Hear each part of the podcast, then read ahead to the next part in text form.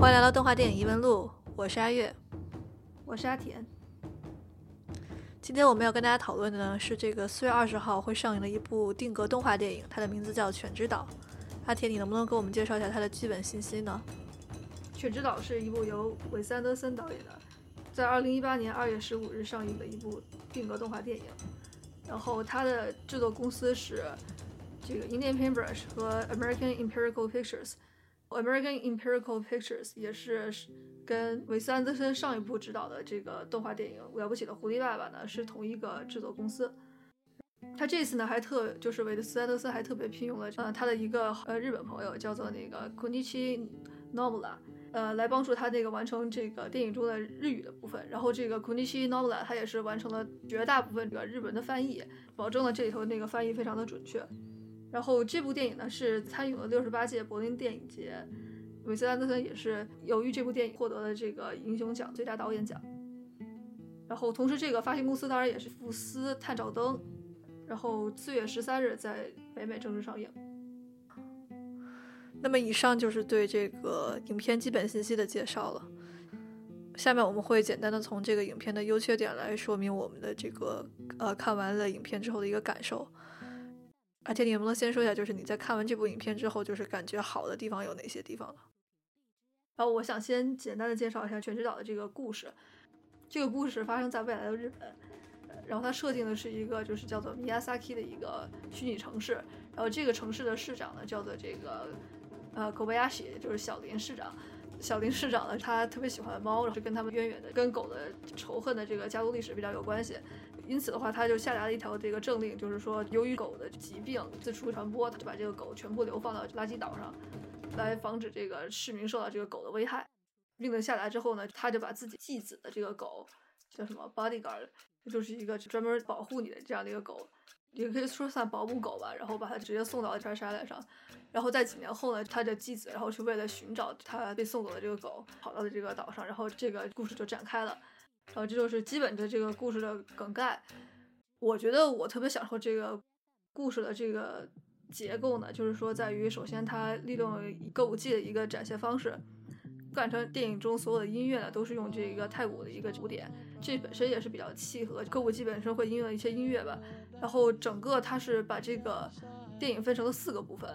它很明显的就是说，在中间会打出来一个报幕的，就是黑屏的这样的一个形态，然后同时还有话音会念出来报幕，这个很明显都是采用了这个歌舞伎的形式。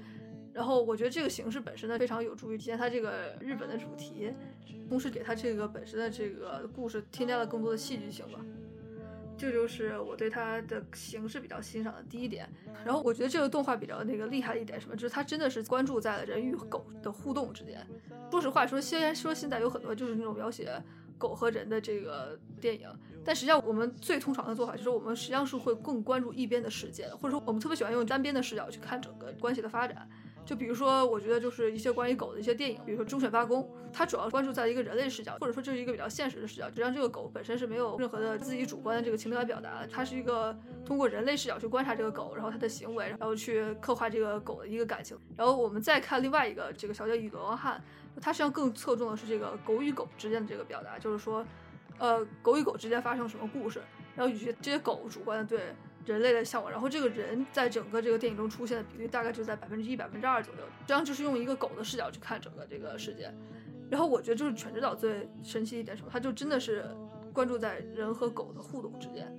然后这也是我觉得它虽然说它描写的实际上已经是个比较老的主题，在《小姐与流浪汉》里头已经出现过这种就是垃圾场的狗的这样一个主题。然后以及就是说这种流浪狗啊和呃家有狗之间的有一些那个小小的矛盾和他们那个。就这种想要一个家的这个想法，在一些原来的一些狗的主题的这个电影中也是常见的。但是我觉得它真正这个电影确实比较那个吸引的一部分，就在于这个，它强调了这个人与狗之间的互动。就这个主角嘛，啊，他里后边要是小林视角的继子呢，他就是他既是聚焦了，再就是说他这个，对，就比如说这个。呃，阿塔利口维亚许这个小林市长，他这个继子呢，他一方面会描述这个小男孩的一个身世背景，然后一方面也会刻画他这个狗的心情，就是通过他们这个语言的不同呢，等于说分隔开他们两个世界，但是同时就是说通过他们情感上的相通呢，就把把这两个世界有联系在了一起，就产生了一个非常有趣的一个一个现象。就是说你会觉得，就是说这两个世界虽然就是很明显的是有非常大的隔阂的，在他们在情感层面上却又确实相连了起来，就这种奇妙的，就是说不同的物种之间的这样的一个互相的关怀吧，就是感觉特别的有意思。嗯，所以说你就是对他这个对人和狗之间感情的这个描写特别钟爱，是吧？对，因为他从两个角度一块儿来说的。其次就是说，我觉得是这样就会比较完善，否则说我觉得你一旦陷入这种单方面的刻画的话，你就会觉得他们一定程度上他们就做了一些假设，他们特别容易造成一种假设，就说这个狗一定是爱这个人，然后或者就说这个人就是非常爱这个狗，就是会使这个看电影的人很多时候对这个关系产生一些质疑。他就会觉得这些东西有点就是过于的过于的直接了，或者说过于的不加解释了。然后我觉得这个电影不管是从狗的层面来说，还是从人的层面来说，都是非常的有意思的。并且我觉得他对于这个关系本身的就是切入是比较直接的，就是说我就是两个视角都给你看了，你在这个想象上你就会觉得特别的完整。嗯，好，那我觉得我现在可能就是先说一些缺点，就是来进行一个比较吧。我觉得我可能看到这个影片，当时就是第一反应，至少是我在那个看了第一遍的时候的一个第一感觉，就是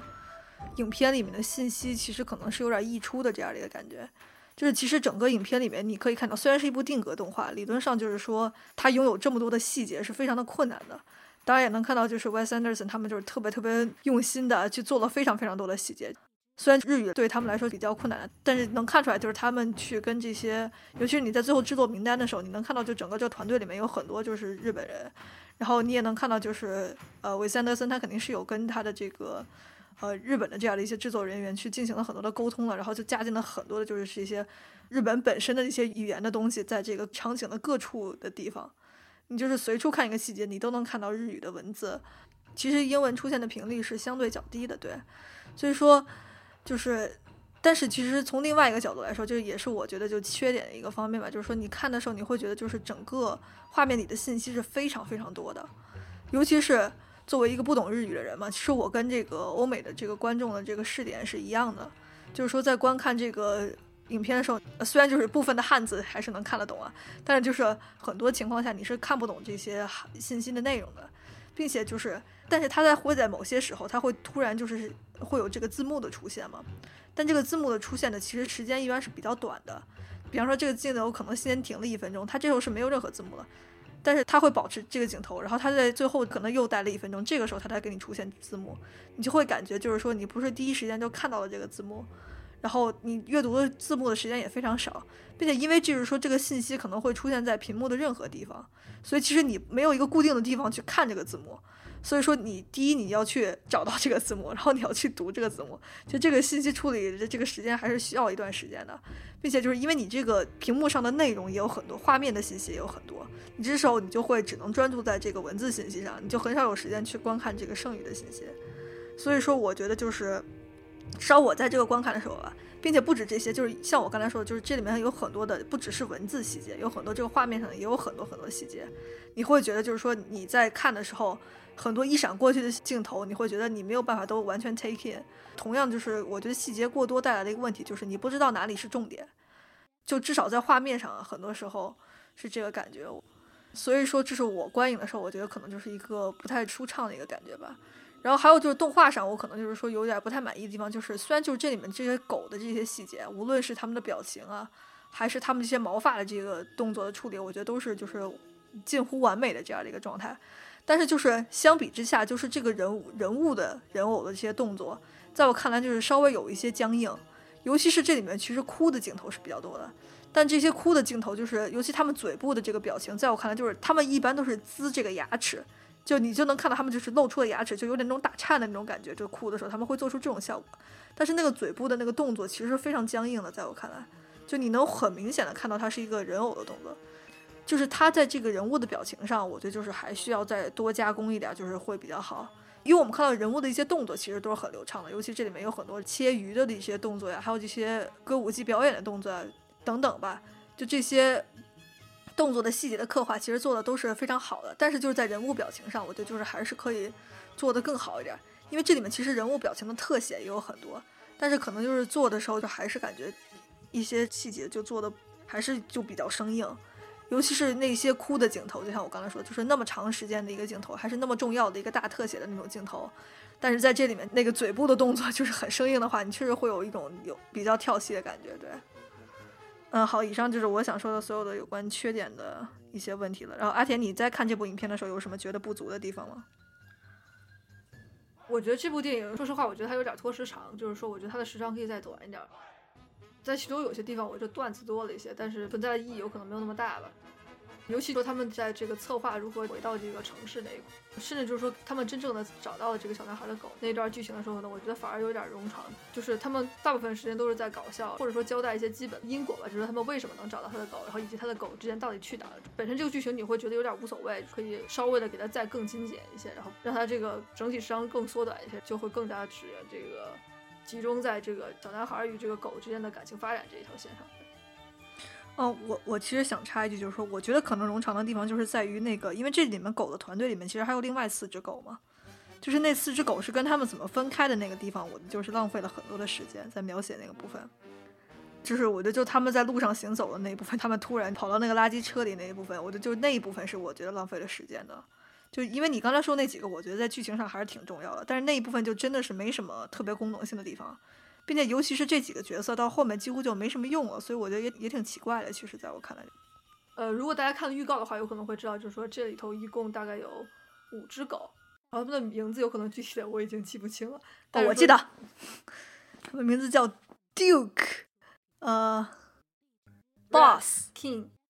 对，King，Rex，对，对，反正就是这这五只狗就。其中四只狗主要是在一开始开场就跟这个主要的这只狗就是 Chief 这只黑狗有一个组队的作用，他们后来基本就直接当成笑料来用了。这四只狗的基本是我觉得就是作为这个剧中的这笑料出现这样的一个事情，就有点那个不够精简。相比之下，就说布达佩斯大饭店做的，就主要人物就是三个嘛，或者更主要的人物就是两个，就是一个是这个零，然后另外一个是这个酒店管理这两个角色。我觉得他实际上这里头基本上也可以就把这个狗减少到这个一人一狗。我觉得这也是可以的，嗯。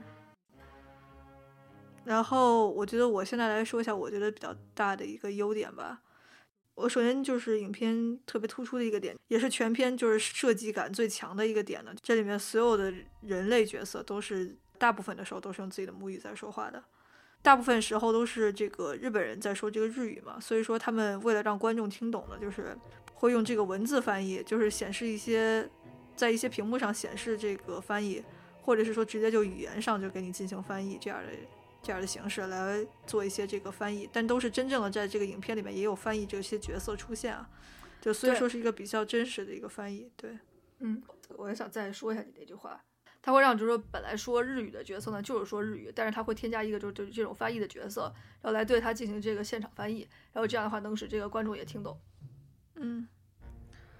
然后所以说，就是这里面除了狗狗是这个用英文说话，还有一个，还有那些翻译官，还有一个外国留学生是用英文说话之外呢，其他人全都是用这个日语在说话的。就这个设计的话，你就能明显的感觉到这些狗和人类在这个语言上就有一个很明显的隔阂。然后你可以说他们在某些事情上的理念上也是因此有一个隔阂，就是这个设置就是蛮有趣的。因为你完全作为一个完全不懂日语的人嘛，然后你在观看的时候，你就会自动带入狗狗的视角吧，就也去尝试从狗的视角去理解这个人类，就相当于就是帮助你带入了这样的一个情境。所以说，我觉得这个设置就是很用心吧。同时，我觉得这个某种程度上也是对这个日本文化吧，就当地这个文化就是一种呃一种尊重，就是说没有说就是给你强行就是说每个日本人都会英语啊这这种感觉就比较扯。对，所以我觉得这是第一个好的点吧。第二个好的点就是，虽然我刚才在说缺点的时候也说说到了这个人物的表情上，这个定格动画上做的没有那么完善吧，但是相比较之下呢，就是人很多这个人物的动作，还有这个尤其是狗的这样的一个毛发的这样一些定格动画的制作，简直就是惊为天人吧，可以说。并且我们可以看到这部影片里其实还有很多的特效场景。就就即使是这些特效场景，就比方说这个片中出现的一些狗狗打架的时候，它就会做出那种特别卡通效果的，就是大家都打成一团，然后旁边就是那个烟雾缭绕成一团的那个效果，就是那个烟雾缭绕成一团的那个效果也是定格动画这个制作的。就是也是它是实物中就给你放了很多那个棉花在那里，就制造出了这个效果。就这一点就还挺有趣的，并且中间其实我们看到就是它有几处这个呃飞机坠落啊之类造成了这个蘑菇云效果，这个也是这个定格动画本身制作的，都不是这个后期电脑特效加上去的，所以就这点上就是非常厉害，对。然后就是虽然就是说有些人谴责它就是一个单纯利用这个日本呃文化中美学元素的这样的一部，就直接拿过来拿来主义 这种的一个东西吧。但是我就觉得他至少他拿拿过来之后，他做的还是很细致的。比方说，你这在开头他就采用了很多的这个浮世绘，其实它不只是开头有，全篇很多地方他在讲一些以前的故事啊，或者是演讲的时候，他辅助的那些幻灯片一样的那些画面的时候，他都是采用了这个浮世绘的方式。然后也像阿田刚才说的，他在开头和结尾，他有一个这个歌舞伎传统的这样的一个古典，并且中间也是直接出现了一段这个歌舞伎表演。然后还有就是非常厉害的一段，就是中间它有一段这个制作寿司的这样的一个过程的一个完整的展现。这个就无论你是说在定格动画这个制作技术上，这是非常非常细节的一些动作的这个做法，因为你要去描绘这个人是怎么就是呃处理这个食材啊，然后怎么去组合这个寿司的过程，就是非常非常呃困难的一件事情。然后他们就是很细节的，就是完成了这个东西，然后并且还表现出了这个人物动作的力度感，这个就是非常的好。所以就是它全片里面，它有很多很多日本元素的调用，我觉得也是说他们在细节的完成度上也是非常高的，对这个日本美学元素上的一些观察和运用都非常的细致和用心。对我个人还是认为这是一个优点的，对我还是喜欢他，就是说他们能这么用心细致的去全面的调查了这些美学的东西，然后又又非常这个经过了这个深思熟虑的把它们运用到了各个他们这个故事的中间的部分中，对。尤其是这个开头和最后，就有一个有两两首这个飞剧的这个诗嘛，然后我都是让我颇为惊叹。对，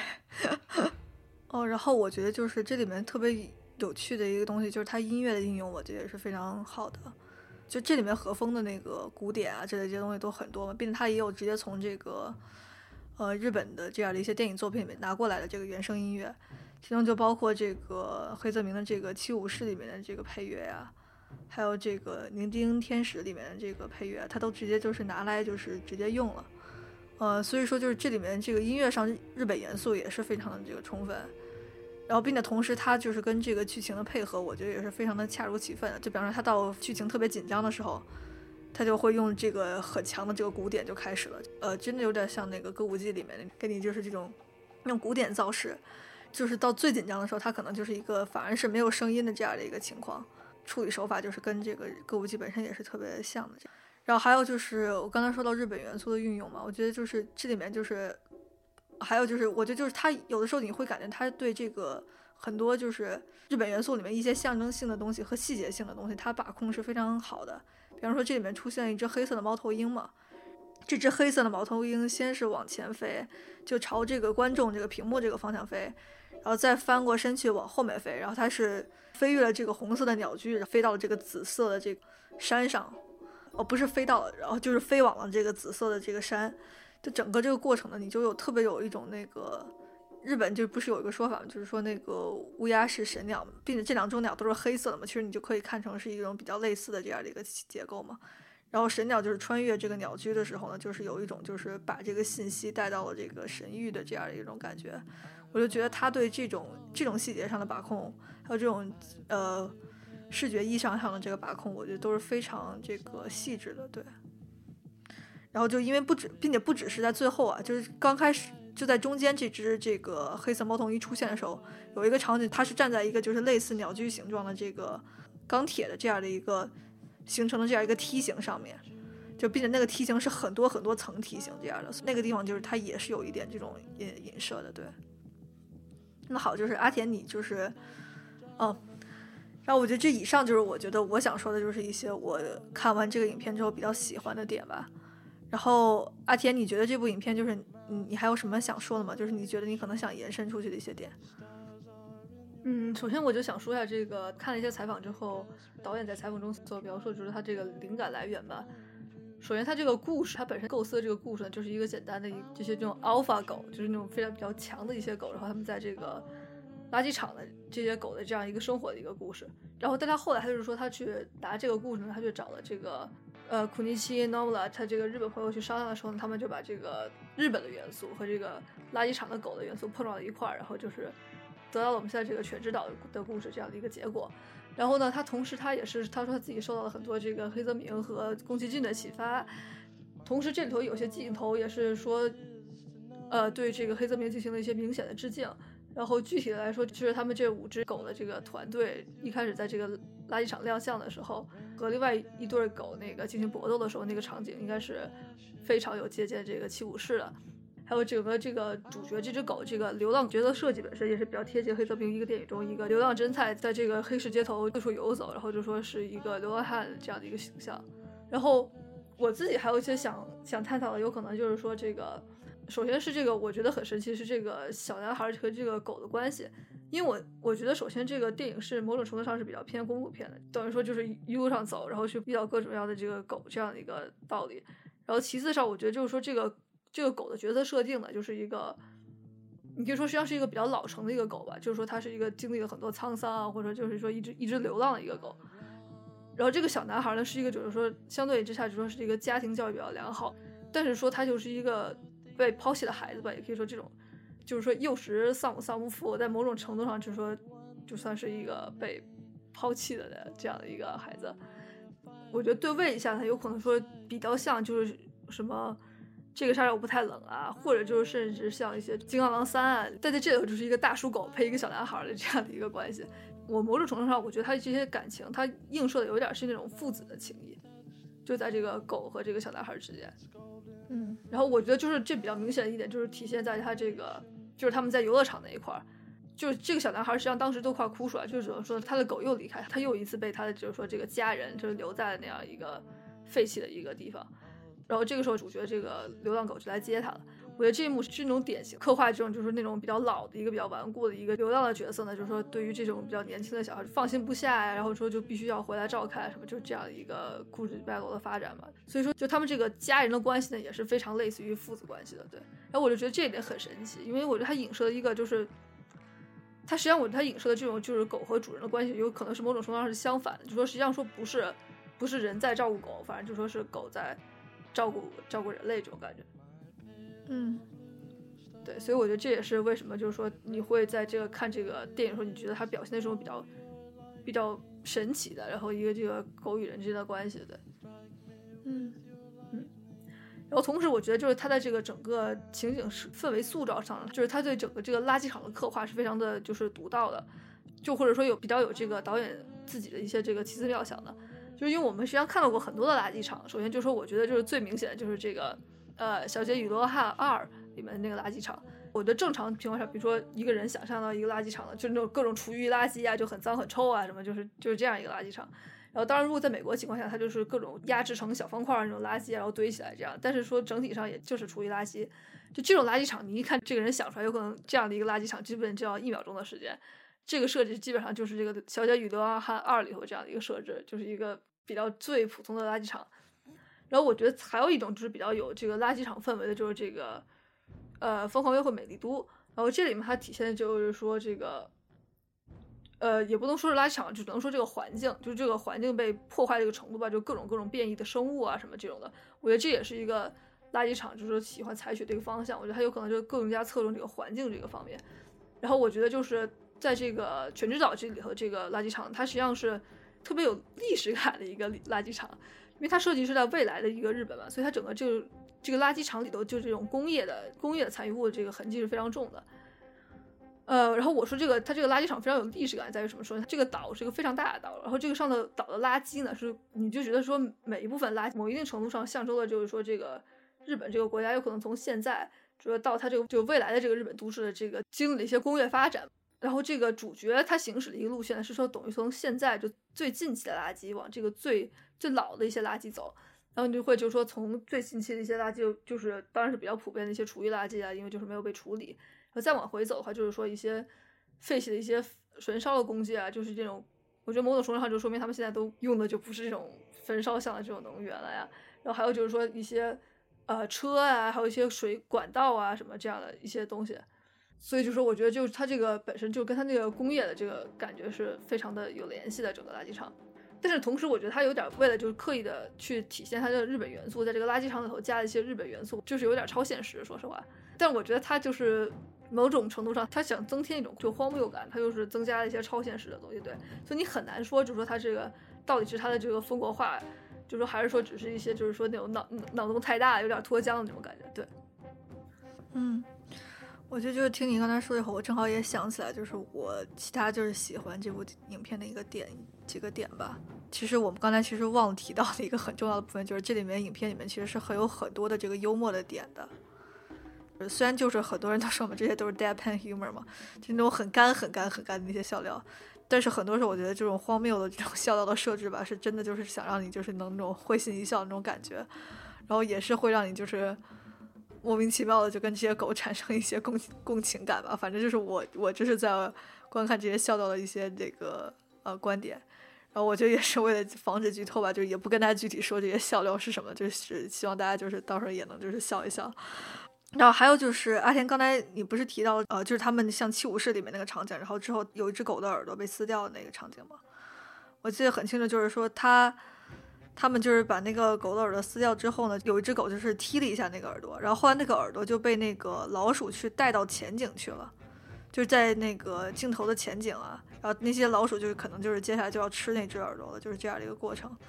就它就是奇妙的，就是在这个时候展现的一个生态。然后其实我也比较想跟你这个探讨的一个事情，就是说，其实这个小男孩他里，他在他最后这个演讲的时候呢，他有一有说一句话，就是就是说我们人类就是要审视一下自己在这个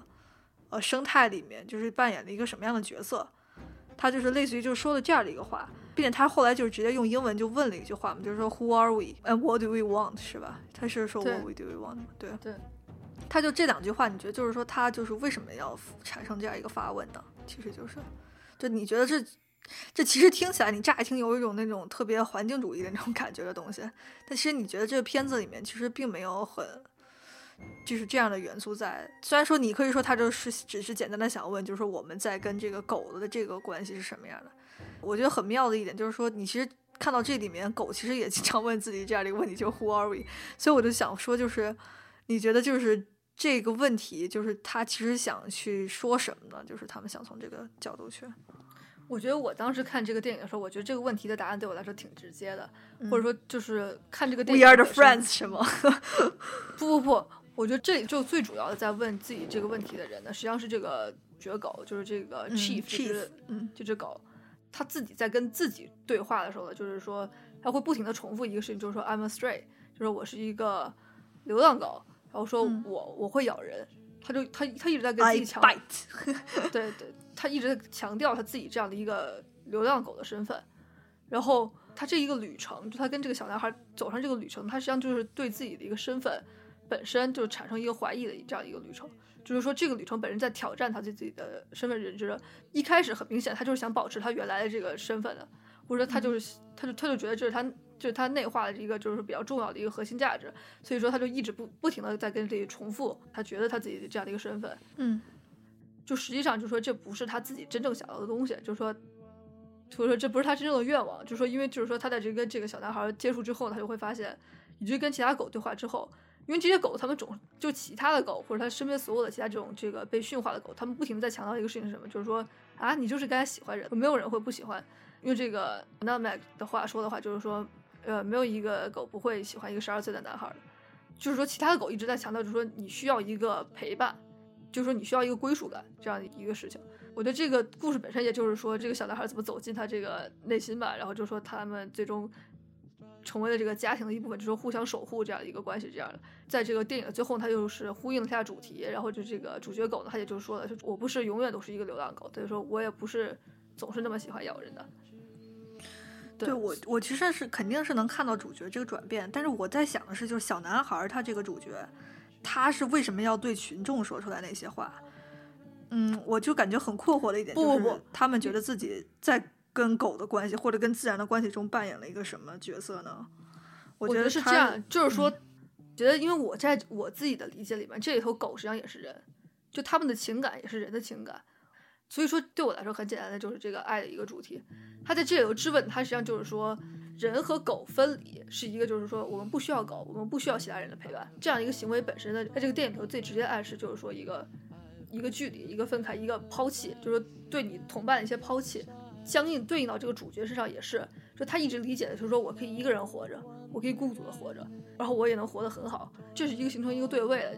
然后所以说这个小男孩对他们讲，我觉得在这个点就是说是，比如说 Who are we？第一句话，我觉得这实际上本身是一个就是有点哲学点的，或者只是一个引出来后面这句话的一个引子吧。然后就说 What do we want？实际上就是 What do we want？这个重点就是说实际上说我们就是想要狗，或者说我们就是想要陪伴，我们就是需要爱，我们需要一个家庭，就就是他呼唤的这个重点。但是我想说的就是说，对狗也是一样的，就是因为他们都是一个陪伴的关系，这是相互的。就我觉得特别神奇的是，实际上就像我之前说的一样，就在这个叙述角度来讲，说这里头狗和人都是平等的，就是在叙述角度上他们也是平等。嗯，但是我比较就是，虽然我我能理解就是人需要陪伴，但是就是他为什么一定需要狗的陪伴呢？你可以去找其他人的陪伴，就是他对狗的这个定位到底是。就就就就，我我就从你刚才就是那个想法往下推的话，就感觉这里就有点就奇怪，你知道吧？嗯，因为我我觉得，首先我我还因为他主要是他当时还提到了 cycle 这个词，你知道吧？他还说了，就是说我们在这个类似于就是就这种生态循环里面，感觉扮演了一个什么角色？这种感觉就很让我就觉得有点压抑，你知道吧？因为韦斯安德森他自己在采访中也说了，他就说 to me 说 dogs are people，所以我觉得他在这里头 某种程度上，这些狗你你基本上可以把它当做是人想的。嗯，我觉得如果把它直接当做人想是成立的。当然，你要是说从这个环境的角度出发，我觉得也不无可以。但是我觉得如果从环境的角度出发，它也并没有强调循环这一点，它很单纯的注重在这个狗和这个人两种物种上。嗯，对。然后我觉得。我想的一点吧，就是，就这里面肯定就是，我觉得是还是有一点点的政治影射的吧。就首先，就他们就想，很多人就是我看就是其他影评啊，就是一些人也会说，我们就说这个 Japan 不是一个真正的 Japan，you know，就这个日本不是一个现实中的日本，它也跟未来现实啊，它也跟未来的日本没什么多大关系，它就是一个映射的美国。那他们也会说，就是说啊，你看这就是一个美国现在政局的一个体现。就是说，呃，少数的这样的一些偏左的这样的一些这个人吧，或者去想去这个发声之类，然后但是现在当局就是一个这样的有点儿，有点走这个呃，有点走这个民族主义，有点走国家主义的这样的一个领导人，就是 Trump 嘛，就这种的，就是就像这个片中的这个小林一样，他就是他们 就对民众进行了这个引号的洗脑啊之类这样的。呃，种种的这些东西吧，至少在我看的一些 review 里面，就是他们提到了，就这个就是有可能有了这个政治影射观点嘛。然后就，然后再从阿田，就是我觉得你可能刚才说的一点，就是说导演自己也说嘛，就是 Doctor Human，就是这些他就是把这些狗就也是当人来看的话，并且我们也知道，就是川普他其实也是实行的这样的一个排斥移民的这种政策嘛，就说有没有可能就是说他这里面其实就是影射的一个就是。呃，民族和民族之间的这样的一个，就是说美国当前的政治啊，还有美国民众，就是说，尤其一些底层的这样的民众吧，他们就普遍具有了这样的一个排外心理的这样的一个体现呢。他会不会就是一个这个影片，就是更直接的就呼吁大家，就是说，呃，把这些所谓的这些可能就是筑墙啊，什么把这些民族就是这个移民赶到什么墙外啊，这样一些政策吧，可能是一些。没有认清我们想要什么的，就就并不是一些很好的这样的一些行为呢。他其实是不是就是表达了这样的一个政治的一个微微的表达了一下这个政治立场在里面？嗯，我觉得他稍微有一点点的政治立场吧，在对，嗯，就或者说对，但是我觉得某种程度上他并不是完全对位的，就是我觉得他是有这个政治隐喻在，就他肯定是说大主题上他就说呃表达的态度说这个是不好的，当然实际上我觉得狗是不能完全对位到移民的，因为如果你就是直接比如说拿移民来思考，就是说。就是我觉得一般一般情况下，你不会说一个移民能跟你成为一家人吧？就是我觉得就是说，就我觉得就是说，这个这个感觉狗是个更亲密的存在。说实话，嗯，就说，但是我觉得它是有这种含义在，就是它，因为它一直强调说是我们最好的朋友，所以我们不能背叛他们，并且它还强调一点，就是他从原来的他就一直等于说跟我们在一起，他一直在服务于我们这个社会，实际上他是有这一点在，他们是有功于这个社会的，他某种程度上。然后我觉得还可以有一点是肯定对位上去，就是说是狗实际上等于说在这个社会中就是说实现了一个非常底层的一个作用，就是或者说它是基本没作用的，就是说它的它的工作效率是不存在的，说白了它就是一个存在在那，就是嗯，就是说他们大部分程度上说，他们实际上有一部分就是有可能是一些流浪狗，他们也可能也会稍微伤害到一些别人，就他们都是存在的。但我觉得就是有点就广义的回归爱，就是说等于说人类就是要互相的帮助啊什么，就实际上就是这种感觉的，对。这点其实就挺微妙的，因为我觉得我也同意你，就是说，就是狗其实最没有办法完全对位人类的地方，就是在于，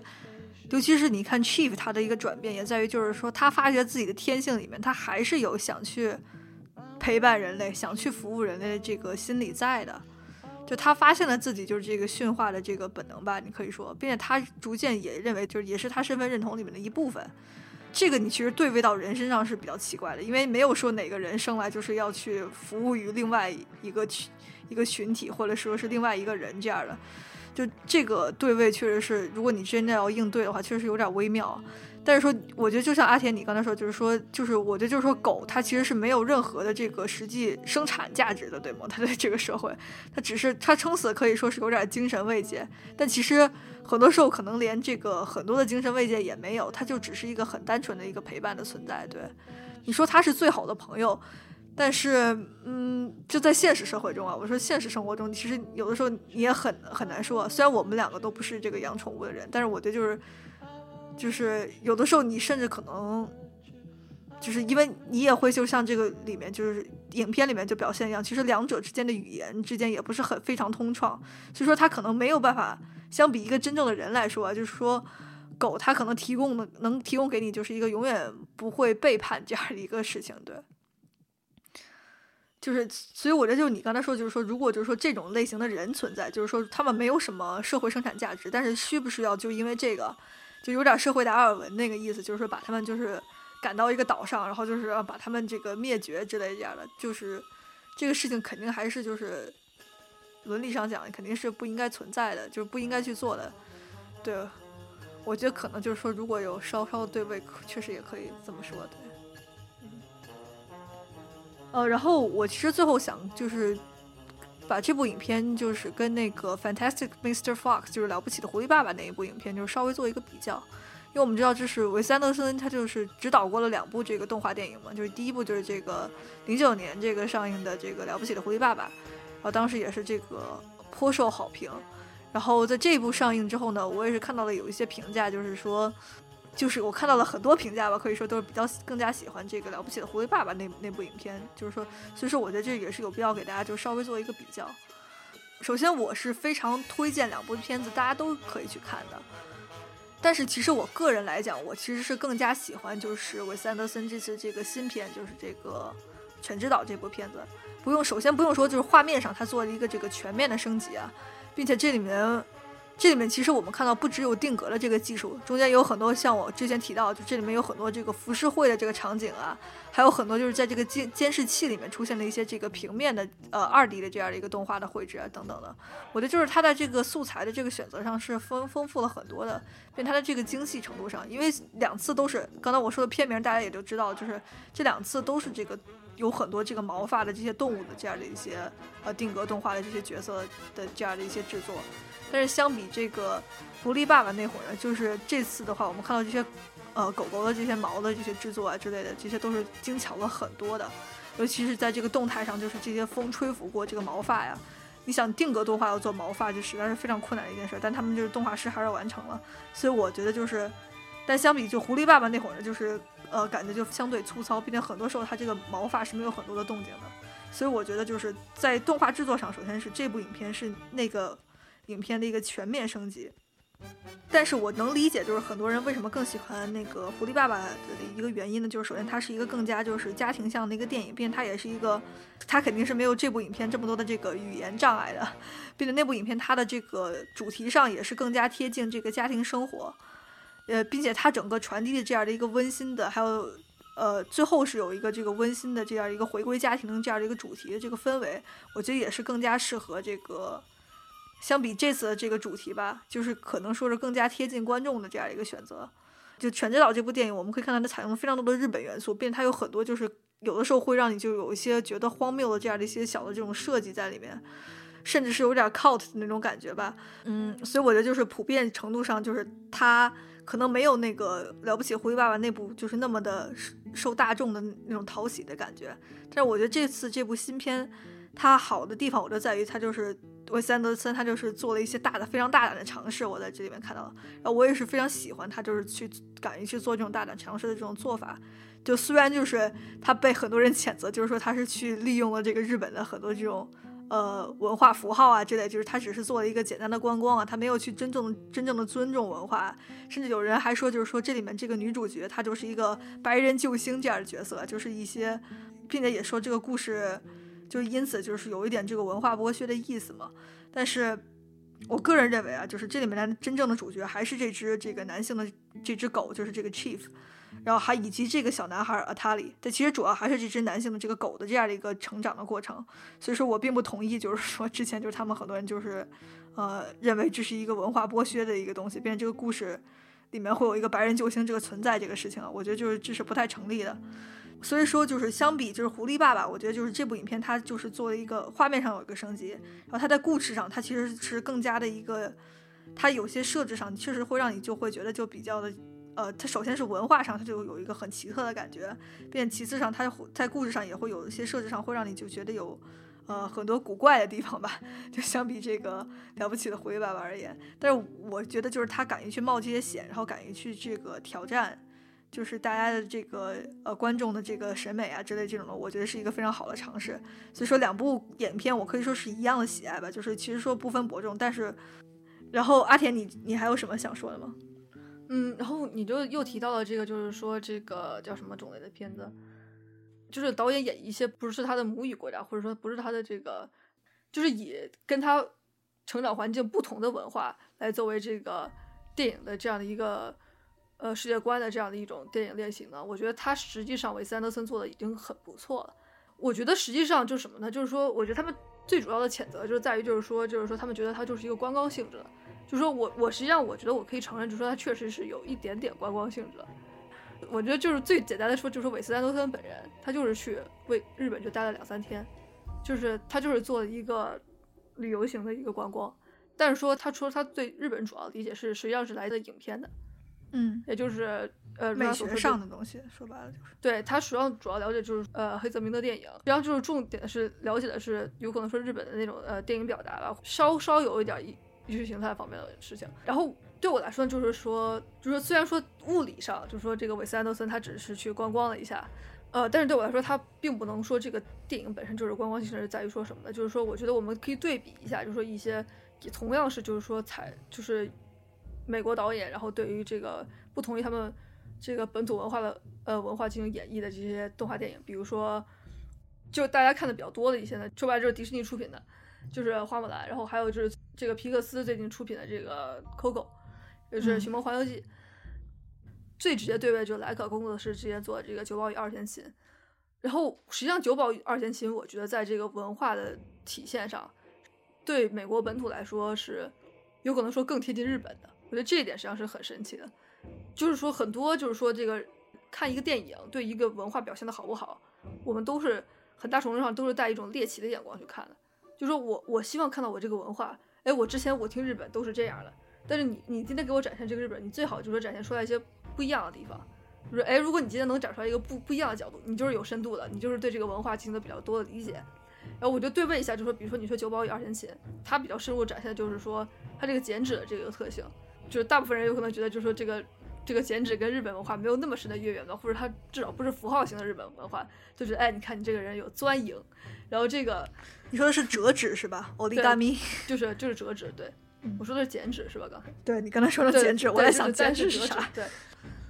然后我就说再说花木兰，实际上我觉得花木兰本身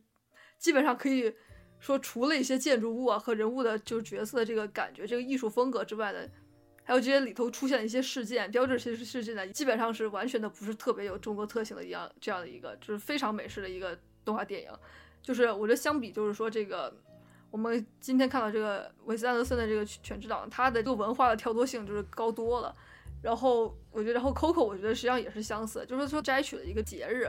你再回归到他们的就是这个想法的，又是比较一种基础的一些就是美国的一些那个思路，对，嗯，对，所以说我觉得就是说，在我们再回归到韦斯安德森，我觉得就是说他，我觉得虽然说他是利用这这符号性的什么东西，但我觉得某种程度上符号性的东西并不是不好的，因为符号性的东西很大程度上之所以广为人知，是因为它是最传统的日本。就我觉得，实际上这个我在都是很大程度上，他想，他呈现的是一个非常非常传统的日本。我觉得他这个日，他的日本概念里头，基本是没有日本的，甚至都是没有没有日本流行文化元素出现的。对，它更像是那个将军时代的那个日本。对，它是一个，我觉得他，尤其是他看黑泽明的电影，我觉得很大程度上，他这个日本整个的形态就更接近于这个江湖时代的一个日本。嗯，然后他同时这里的飞剧，他甚至飞这里头飞剧的采用都是采用最传统的飞剧。都是说是符合这个最传统的飞剧形式，虽然他说是这个未来日本是吧？但是他这个里面的所有人都穿着和服啊之类的，然后只有少数人穿着西装啊之类的，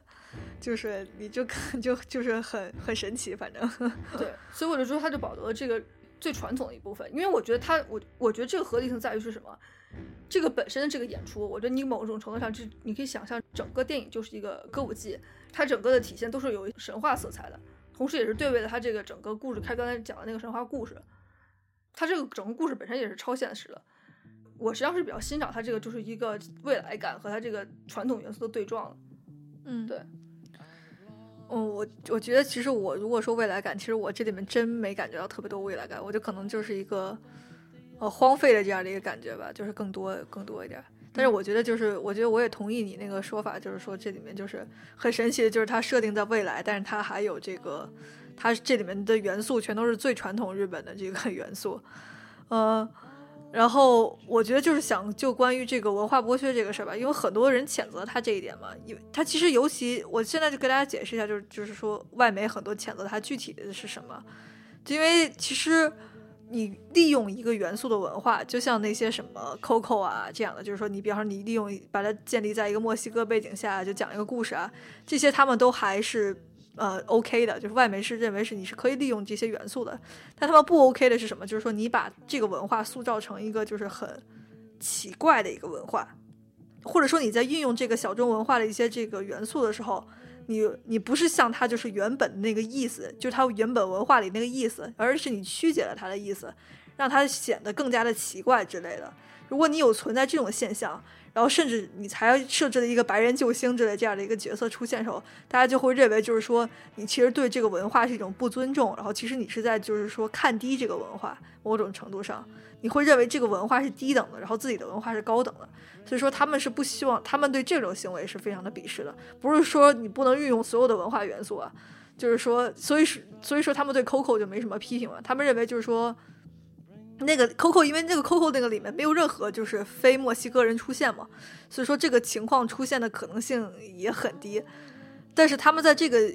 呃，但是他们在这个这次犬之岛的故事里面呢，他看到了这样一个外国人的形象，然后同时他们又认为，就是说韦斯安德森可能有这个故意，就是让这个文化显得很奇怪的这个嫌疑，就是甚至他会显有一点就是暗示，就是说这个文化里面有这个专制血统的这个事情的这个嫌疑吧，所以说他们就认为这一定程度上存在了一些这个这个文化歧视的这样的一个问题。对，我就想解释一下，就是说为什么就是说外媒会有这个想法啊。对，但是我还是同意，就是阿田，你刚才说，就是说，我认为他只是在，我认为就是说，他虽然在这个美学上，还有他一些传统元素上，他用了很多，可能就跟他就是光观光去日本观光三天，他看到的东西是就是差不多的，他看到了，他都放到了这个影片里面。但是我认为他是没有，他至少在意图上，他肯定不存在任何这个，呃，去降低这个文化意思，并且我觉得他是表达了对这个文化的尊重了，在他的影片里面。我觉得他在语言上设置的这样的一个坎儿，就是他表达了对这个文化的最大的尊重。其实我个人认为，嗯嗯。然后我觉得你刚才说语言的坎儿了，我觉得一部分人他们会认为这个语言的坎儿就是说他专门让你就是觉得你读你听不懂这个语言，让你觉得这个让你觉得很难受，对，让你觉得他们这些说的话很奇怪，让你觉得有这个隔阂感。对我觉得他们有些人会有这种感觉，但我觉得他实际上他就是要创造隔阂感，让你很多时候带入到狗的角色里头去。然后在这个有些时候又带入到人的角色里头去。他他在你带入狗的时候，他需要给你创造你和人之间的距离感，你才能跟这个狗去共情，然后去理解这个人。对，就是所以我觉得这是这个他们语言这个。好吧，我觉得就是本期节目就差不多到这里，然后在这个最后这个强烈的鼓点中，我们就是来结束这一期节目。然后就是其实这部影片就是我和阿田就在录这期节目的时候就已经特别劳累了，所以就是说如果大家就是在这个节目里面听到我们就声音就是呃声音就有一些那个崩掉的地方的话，就还请多多见谅。然后呃本期节目就到这里结束了，我是阿月，我是阿田，大家拜拜，拜拜。